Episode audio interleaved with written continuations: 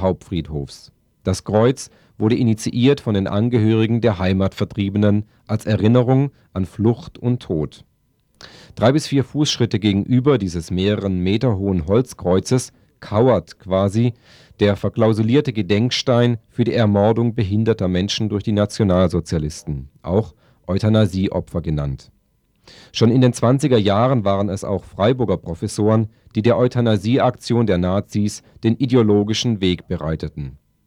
So verfassten 1922 der Psychiatrieprofessor Alfred Hochel und der Strafrechtsprofessor Karl Binding ein von den Nazis später gern aufgegriffenes Werk mit Ausführungsbestimmungen. Der Titel Die Freigabe der Vernichtung unwerten Lebens, ihr Maß und ihre Form.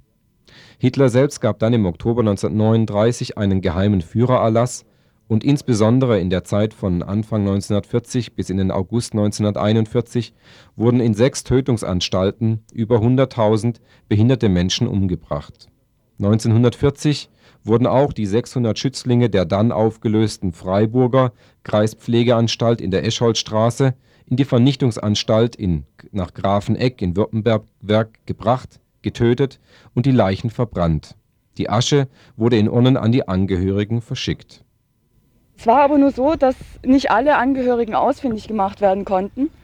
Und äh, da der Nationalsozialismus in dieser unmenschlichen Bürokratie auch arbeitete, mussten die Urnen mit Asche von Menschen, die, die eben keine Verwandten mehr hatten, ja auch irgendwo wieder hingeschickt werden. Die wurden dann wieder an den Ursprungsort geschickt, sprich hier nach Freiburg und auf dem äh, Friedhof an verschiedenen Stellen verscharrt, die aber nicht gekennzeichnet wurden. Nach 1945 geriet es völlig in Vergessenheit. Kein Mensch wollte was davon wissen.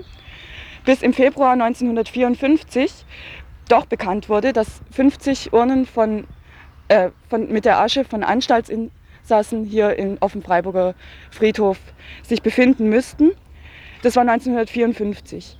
Im Juli 1962 erst äh, beschloss der Stadtrat, dass man hier auf dem Friedhof Grabungen an 35 verschiedenen Städten ausführen sollte, auf, und, und, sich so auf die Suche zu machen äh, nach diesen Urnen. Man fand dann auch 50 Urnen, die ganz klar gekennzeichnet waren. Es war kein Zweifel mehr möglich, es handelte sich dabei um Euthanasieopfer.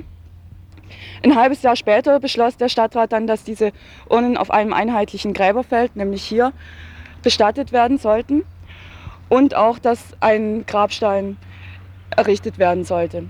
Also es ist sicherlich kein Zufall, dass dieses Denkmal hier am alleräußersten Ende des Hauptfriedhofs aufgestellt wurde. Als normaler Friedhofsbesucher kommt man hier nicht dran vorbei und diese ganze Geschichte ist auch ziemlich unter der Hand ähm, letztendlich durchgeführt worden. Also stand kaum was in der Badischen Zeitung. Und es wurde auch kein Festakt in Anführungsstrichen jetzt veranstaltet, um diesen Stein hier einzuweihen.